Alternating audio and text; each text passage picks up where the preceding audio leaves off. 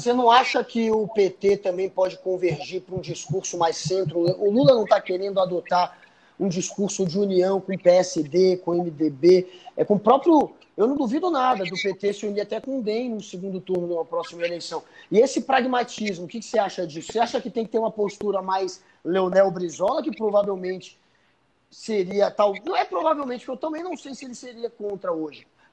Olhando o perfil dele, a gente imagina que sim, mas não sei. Porque a gente está mais ou menos numa situação, para muita gente, parecida com a ditadura, que foi jogada para o mesmo corner pessoas que eram adversários históricos de novo. Dória agora diz que pode votar no Lula. FHC, Tássio Gereissati. Você vê adversários históricos do PT sinalizando que preferem Lula que Bolsonaro. E eu acredito que no segundo turno do ano que vem vai ter uma união entre muitos desses nomes. É, eu, o que você acha disso? Eu voto em qualquer candidato que esteja contra o Bolsonaro no segundo turno. Pode ser até uma moeda, entendeu? Aí a disputa vai ser diferente depois, claro, né? Vai votar, mas a disputa vai ser diferente. Vai é, é, porque eu acredito que o maior problema, uh, claro, no, no, campo ideológico, no campo de direitos, é dramático, né? Eleger um outro governo neoliberal, por exemplo. É, porque é tirar direitos de todo mundo, precarizar ao máximo, etc, etc, etc. Mas, quando tu tem um governo que, pelo menos, não coloca em risco a integridade física, não coloca em risco as liberdades individuais, como está acontecendo agora, ou coloca em risco as instituições, né? Bom, já é um alívio, né? Tu, tipo, bom, deu-me pro pau, mas está todo mundo reservado dentro do jogo democrático. Então eu sempre digo assim, eu voto em quem tiver contra o Bolsonaro. Mas eu, eu penso que existe também uma segunda estratégia. Se essa direita, que hoje vota em Bolsonaro por causa da, da questão econômica e tal, se ela observar que o Lula tem condições indo para o segundo turno e vai derrotar o Bolsonaro, porque, assim, honestamente, minha opinião, hoje, quem for para o segundo turno derrota o Bolsonaro. Né? Eu tenho essa, essa convicção. Não ser que aconteça uma, uma, uma catarse, né? Não, muito difícil isso não acontecer. Impressionante ele ir para o segundo turno. Mas eu penso o seguinte: se o Lula tiver condições de ir ao segundo turno, e eu acho que tem, ele, ele, o Lula é um que está no segundo turno, né, nesse momento, eles vão articular de tal forma que vão colocar um candidato do centro para não permitir a eleição do Lula. Porque, cara, eles fizeram tudo isso. A, bom, a Vaza Jato demonstrou que foi feito, investiram bilhões entende? Mobilizaram desde 2013 uma máquina. Eu não acho que eles, eles chegariam agora para entregar assim, tipo, tá, Lula, vai lá combater o Bolsonaro e vamos te dar essa vitória. Não. Sabe, eu, eu penso assim, porque aqui no Rio Grande do Sul, é, isso já é uma. Assim, ó, honestamente, o Rio Grande do Sul, começar a analisar friamente, ele é um, um balão de ensaio do que vai acontecer no Brasil. O antipetismo surgiu aqui em Porto Alegre, na prefeitura, quando o Olívio foi prefeito, surgiu o antipetismo pela RBS, que é a Globo. Né? RBS e Globo é a mesma coisa. Começou aqui, o antipetismo começou aqui. O termo antipetismo é daqui de Porto Alegre, é do Rio Grande do Sul, porque aqui o PT é muito forte. Depois, quando foi para nível nacional, que se importou essa mesma prática. A mesma coisa vale para uma estratégia que a direita aqui do Rio Grande do Sul sempre faz. Por exemplo, ela já fez isso duas vezes em duas eleições, três eleições.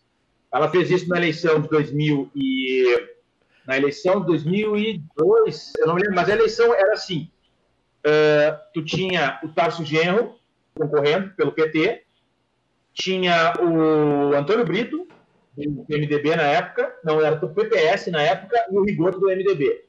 Ia para o segundo turno o Tarso e o Brito, só que o Brito tinha uma rejeição absurda, porque já tinha sido governador e o pessoal odiava ele aqui pelas privatizações. Então tudo levava a crer que o Tarso ganharia no segundo turno. O que, que eles fizeram? Aos 45 do segundo tempo, assim, as pesquisas dois dias antes estavam dando é, é, Tarso e Brito no segundo turno. O que, que eles fizeram? Eles migraram os votos do Brito, foram para o Rigoto. O Rigoto ninguém conhecia, era um cara que não tinha rejeição, não tinha nada. Eles migraram esses votos e Rigoto foi para o segundo turno com o Genro, já, daí já na, frente. Foi na frente e ganhou a eleição. Depois eles fizeram o mesmo movimento quando era Ieda Cruzes e o Dutra, né, na eleição seguinte. Uh, era para ser o Rigoto, o Rigoto e o, e o demonstrava que a jogada deles foi a seguinte: o, o Olívio tinha pouca vantagem em frente ao Rigoto. O que, que eles fizeram? Era Olívio, Rigoto e Ieda, tudo embolado. Estava completamente embolado. Eles pensaram: nossa, a Ieda. Não, o, Rigoto estava com bastante voto. Esse era Rigoto em primeiro, Olívio em segundo e Ieda em terceiro. Eles olharam e disseram assim: ó, bom, pode ser que o Olívio não vá para o segundo turno, vamos migrar os votos do Rigoto e ir para Ieda. Porque vai Rigoto e Ieda e a gente derrota o PT já no primeiro turno. Só que eles erraram a mão. Aí o Rigoto caiu para terceiro né? A Ieda foi pro segundo turno e o Olívio foi pro segundo turno. E eles não conseguiram fazer. Mas, mas, tipo, o que eu quero dizer é que é uma estratégia de análise do tipo, quem tem mais chance de derrotar um determinado candidato? E eles fazem isso. E aqui na Prefeitura de Porto Alegre aconteceu a mesma coisa. A Manuela ia pro segundo turno com o Marquesan, eles notaram que a, que, a Manuela ia ganhar, porque quiseram ganhar com o Celso Melo. Então, eu tenho certeza que isso vai acontecer. Eles não vão deixar fácil o Lula ir para o Bolsonaro, porque a vitória é certa do Lula. Né? Então, agora, eu acredito que o Lula vai ter que sim fazer um governo de concertação, vai ter que fazer acordos com a centro-direita. Infelizmente, não gostaria, honestamente. Né? Agora, ele tem que fazer outros moldes do que foi feito quando deu o mensalão, quando deu o, essa situação da Lava Jato, né? porque acho que já deu tempo de entender como é que funciona. Cara, só desculpa a ignorância, mas como é que tá a Ieda agora? Como é que tá o Germano? É, é, realmente, eu nunca mais nem tinha pensado nesse, nessa turma, cara. A Ieda, o Germano, que realmente do nada ele veio e virou aquela eleição. Eu lembro disso tudo, né? Eu acompanhei isso tudo. Enfim, é. como é que estão eles agora? Ah, a tá nessa operação Rodan, cheia de, de, de processos e tal. E o Rigoto, ele tá atuando mais... Carlito, tira teu som, Carlito. Carlito. Carlito. Tá vazando teu áudio. É. Tá vazando teu áudio. Se der, tira na hora que ele estiver falando. Tá vazando várias vezes. Ficou os barulhinhos. É, é melhor tu dar. É melhor eu tô, tap... eu tô tentando tapar aqui mesmo assim, mas não, não, tira, tira. É porque deu um problema técnico aqui. Aí, mas já resolveu. O, a Ieda ela está envolvida em diversos casos de corrupção, né? Então ela meio que tentou até ser deputada e aí ficou suplente e tal. E o Rigoto ele está atuando muito no, no plano de fundo, assim, né? Na, na organização das eleições do MDB.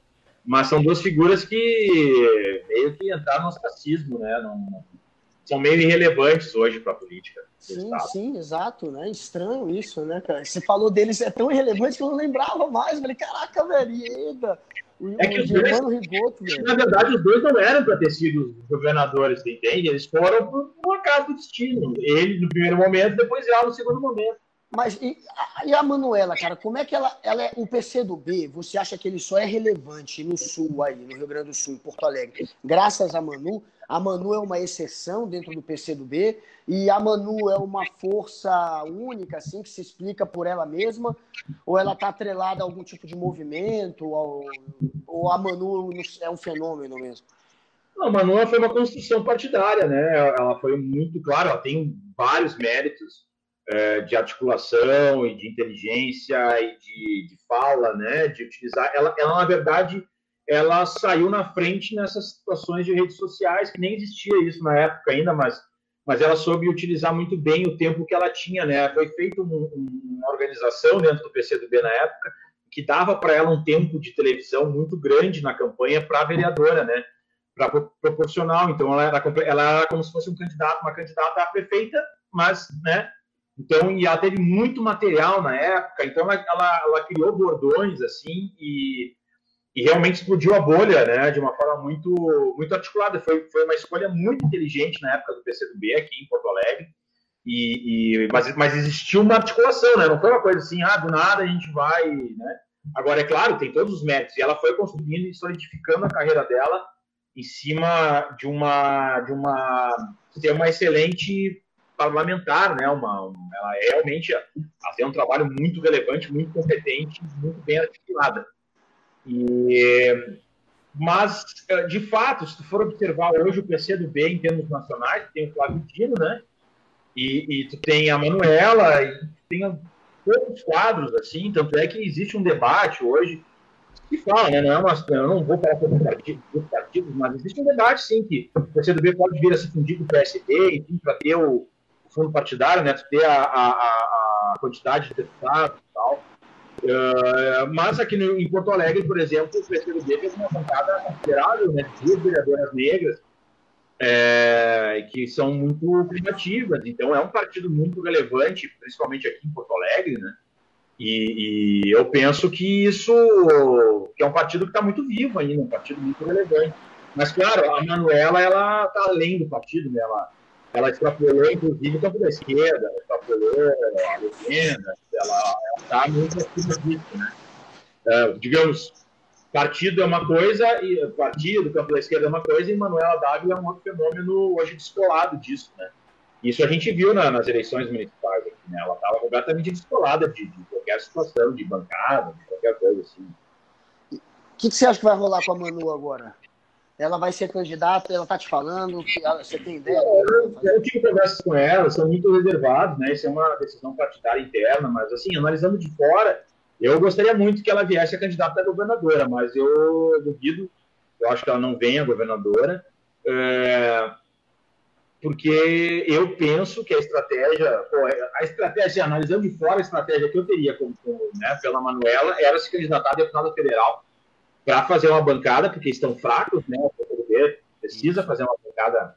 E ela vem de um recall, imagina, de candidata a vice-presidenta, depois ela vem a, a, prefeita de segundo turno, então ela tem grandes condições de, de, de puxar, inclusive, mais um né, deputado para o PCdoB, então ela tem grandes né, se ela se candidatasse a deputada federal, isso seria muito importante para o fortalecimento do próprio PCdoB. Ou senadora, inclusive, mas, mas eu acho que pelo fundo partidário, né, por, esse, por essa divisão aí, é, eu acho que tudo indica, tudo indica, não vou falando por ela, mas tudo indica que ela vai a deputada federal. É, e tem a história federal. de que são três partidos que estão negociando, né, que é o Rede, o, P, o PSB e o, o PCdoB, né, para fundir e tornar-se um partido só. Eu concordo com você, Leonel, também. Tanto que eu tive até uma conversa com o Boulos recentemente sobre isso, que ele tem essa possibilidade de ser candidato a, governador.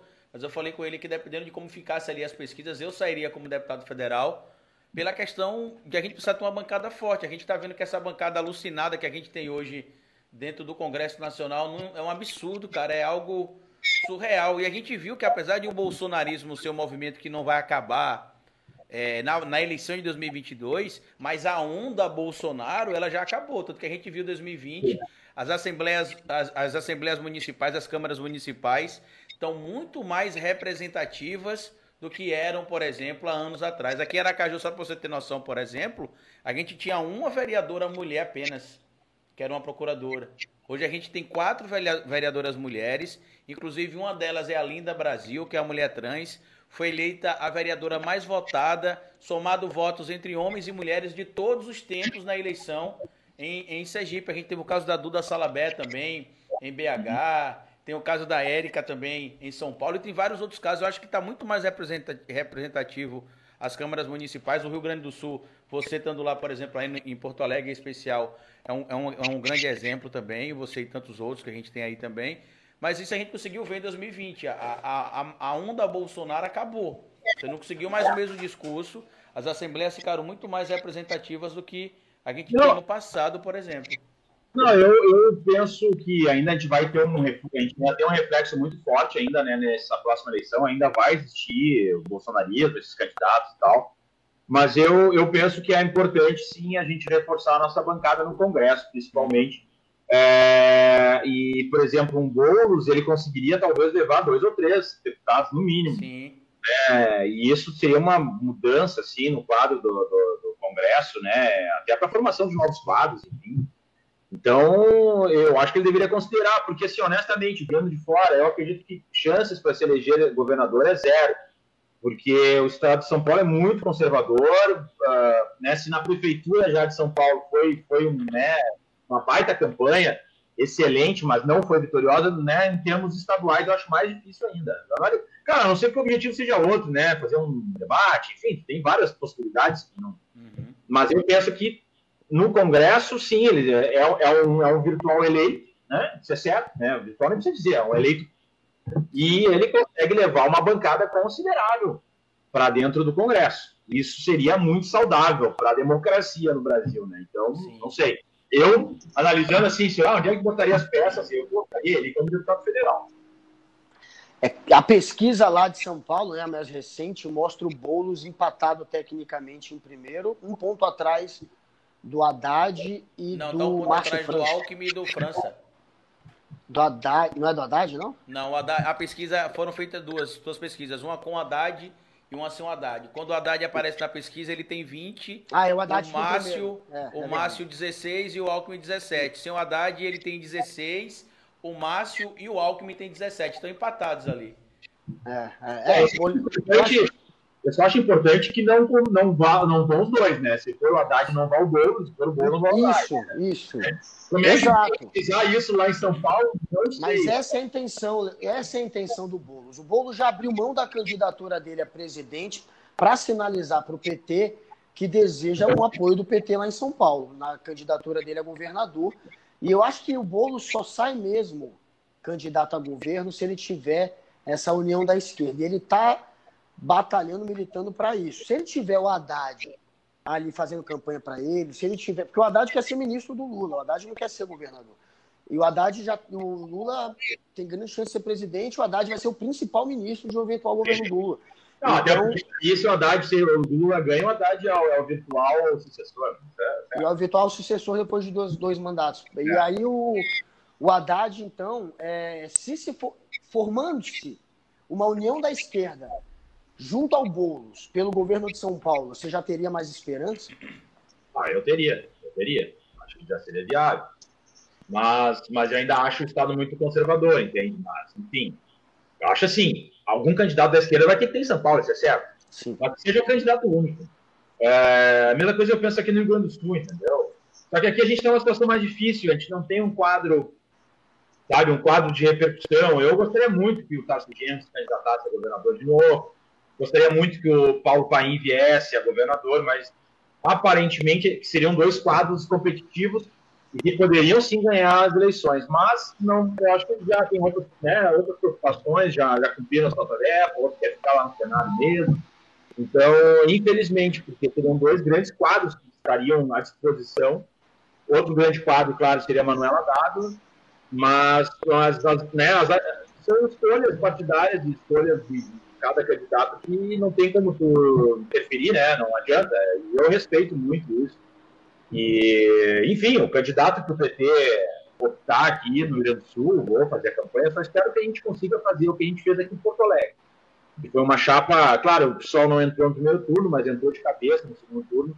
Então foi muito representativo e a própria nossa atuação dentro da bancada da Câmara de Vereadores tem sido muito coesa, assim, né? Então, isso poderia servir de exemplo, né, para uma formação aqui no Rio Grande do Sul.